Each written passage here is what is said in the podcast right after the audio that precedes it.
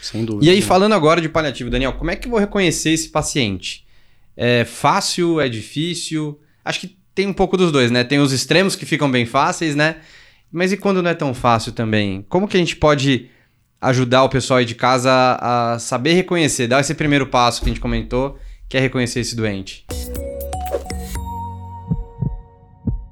Primeiro passo para identificar uma necessidade paliativa é você ter a mente aberta que talvez aquele paciente precise de cuidados paliativos. Não focar só no exame, só não focar na evidência clara da doença, mas estar aberto ao que aquele paciente tem para oferecer em termos de demandas. Às vezes não, não, é um sintoma físico que você vai reconhecer numa ausculta, num exame físico, mas ele vai te trazer alguma angústia, que pode ser um sofrimento psicológico, um medo, pode ser uma questão social, pode ser uma questão espiritual, que é uma coisa que a gente não está habituada. A gente não é treinado a avaliar a espiritualidade. Claro, não estou falando de uma consulta de 10, 15 minutos uhum. num consultório. Isso exige um tempo, exige técnica. E vínculo também, e né? vínculo, exatamente. Assim, você vai lá e ah, vou fazer uma análise espiritual num paciente que não está preparado, com certeza ele vai receber de uma forma errada. Então tem todas as formas de se fazer. Mas aí o, o paciente entender que você está lá preparado para escutá-lo nas suas necessidades, não só para ver se o colesterol está na meta, se a pressão está na faixa terapêutica, se ele está aderente ou não, como é que você, como médico, ou qualquer outro profissional pode fazer cuidados paliativos, pode auxiliá-lo nos seus sofrimentos? Lembrando que cuidados paliativos, ele é, é físico, psicológico, social e espiritual. Não quer dizer que o psicológico só o psicólogo resolver, uhum. o social só o assistente social vai resolver. Você pode ter uma, um reconhecimento disso. Claro que quando o paciente está numa fase terminal de doença, fase mais avançada, é esperado que ele tenha mais sintomas. É um NIRA 3 e 4, é aquele paciente né, que cansa por qualquer esforço, aquele paciente que está todo demasiado, que tem problemas gastrointestinais, aquele paciente que tem distúrbios do sono, tem fadiga, ele cansa, né, diferenciar aqui dispneia e fadiga. Então, ele vai ter mais necessidade de cuidados paliativos. Quem vai fazer esses cuidados paliativos? Numa fase mais avançada, espera-se que um especialista com formação para lidar com essa complexidade né? alguém que tem algum estudo específico, experiência na área para lidar com todas essas dificuldades. Numa fase mais precoce, o próprio cardiologista, ou médico generalista, ou clínico geral, ele pode dar a vazão que o paciente necessita. Dando essa atenção. O que o senhor precisa? Como é que está? Está com alguma dificuldade? Escutar. Exato. Nós, como médicos, somos muito proativos em falar. Mas a gente, às vezes, tem dificuldade de escutar o que o paciente ou o familiar tem de demanda. Então, é, é importante estar aberto para isso. Existem ferramentas, existem é, formas de quantificar essas necessidades, a forma de tentar verificar se o paciente tem uma doença em condição terminal e por estar numa condição terminal provavelmente ele tenha mais sintomas, então tem que acender a luzinha de que ele possivelmente precise de mais é, atenção do ponto de vista de cuidados paliativos. É, mas aí com certeza que é, é tema para uma outra aula aí para a gente poder esmiuçar essas Perfeito. ferramentas. Mas existem formas de se fazer. Né? E acho que também você comentou uma coisa que é interessante que é, anda junto, né? Então, não é por isso que você vai deixar de, vai suspender, sei lá, o quarteto fantástico da IC do paciente, por exemplo, o IECA, o BRA, sei lá, enfim. São coisas que, como uma gangorra, né? Então, às vezes o paciente, ele, ele está com toda a terapia da IC. A gente fala IC, gente, porque IC acho que é meio que um protótipo da, da introdução de cuidados paliativos na cardiologia, né? Que aí é a via final de a maioria das doenças cardiológicas, então a gente vai acabar falando muito IC mas leiam outras entidades também, outras doenças. Mas o paciente chega, ele vai começando com mais uma, uma terapia farmacológica, uma terapia voltada para aquela doença de base, e pode andar com um pouco, enfim, o acompanhamento do cuidado paliativo. E aí, em algum momento, isso pode se inverter e pode voltar. E isso é muito importante entender. A gente comentava na clínica aquela questão da pergunta surpresa, que eu até deixei aqui para a gente comentar isso. Isso também faz sentido aqui? Para quem não sabe, aí se puder comentar o que é essa pergunta surpresa, que é uma das ferramentas fáceis aí que a gente comenta no uso do paliativo. Sim, sim. A, a pergunta surpresa é muito interessante, ela foi validada, tem estudos da pergunta surpresa dentro da cardiologia e é muito fácil e ela é intuitiva, não precisa de nenhum aplicativo.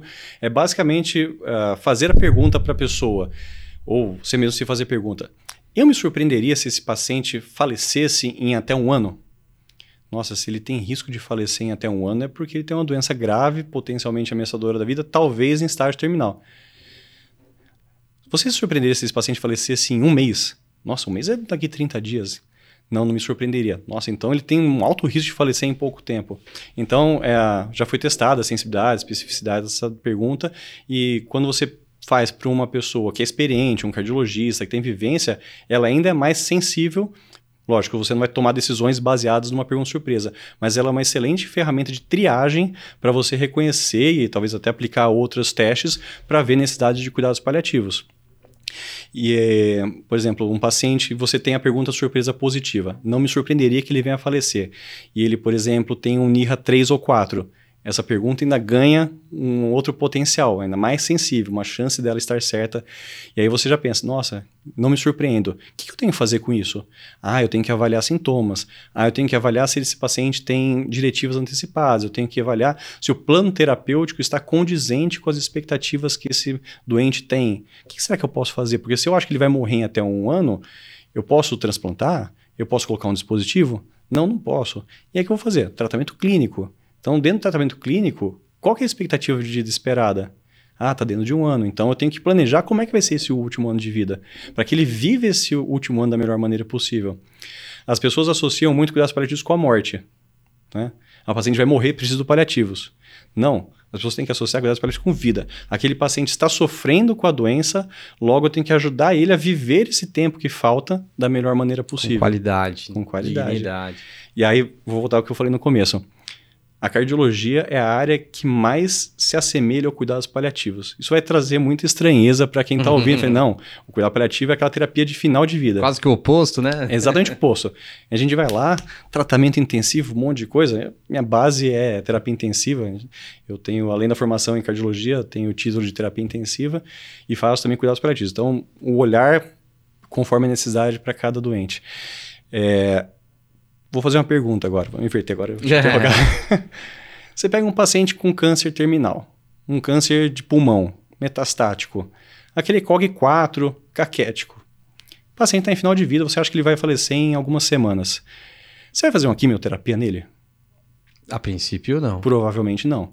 Algum tratamento oncológico que vai reverter? Não. Provavelmente não. Provavelmente não. O foco vai ser conforto, eu vou ter que dar morfina e outras terapêuticas ali para melhorar sintomas.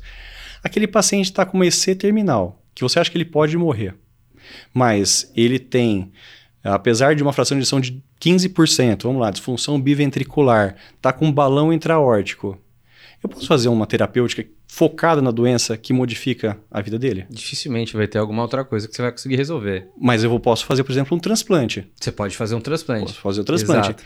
Mas ele está sofrendo naquele momento com o balão intraórtico. Ele está com dispneia, ele está angustiado, ele não sabe se vai chegar ou não um transplante. A família dele está chorando ali do lado de fora da UTI, né? Ele está com dúvida se Deus está pregando uma, uma, um castigo, um castigo né? nele, algo do gênero. Então esse paciente está em grande sofrimento. Então a gente pode entrar com cuidados paliativos nesse momento, aliviar esse sofrimento, enquanto o pessoal do transplante vai viabilizar esse transplante.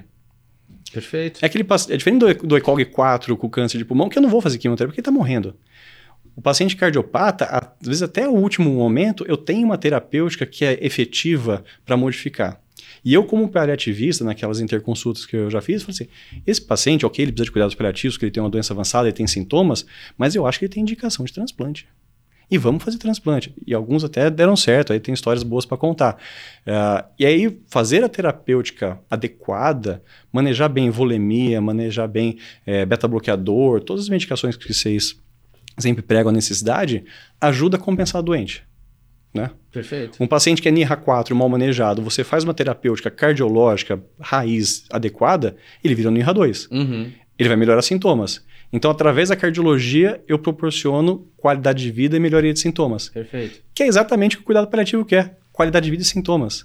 Ou seja, eu, como paliativista cardiologista, eu vou falar assim: colega cardiologista, faça a melhor estratégia possível para compensar esse doente, porque isso vai estar diretamente é, ligado ao controle de sintomas e qualidade de vida, que é o que eu quero também. Então a gente está andando junto. Andando junto. Concorda? A gente só não sabia. Exato. Só que ao mesmo tempo que esse paciente ele está lá deprimido, ah, tô triste com a minha doença, né? Doutor, eu não quero fazer exercício físico, eu não quero nem tomar remédio. Vamos lá tratar essa depressão, vamos tentar estimular. Aí você melhora. Eu tenho uma dor no joelho, uma dor nas costas que me impede de fazer exercício. Vamos tratar a dor. Vamos fazer ele dormir melhor? Ele vai acordar menos, menos cansado concorda? Ele vai acordar mais disposto, ele vai melhorar a qualidade de vida. Eu acho que eu vou conseguir fazer uma atividade física hoje.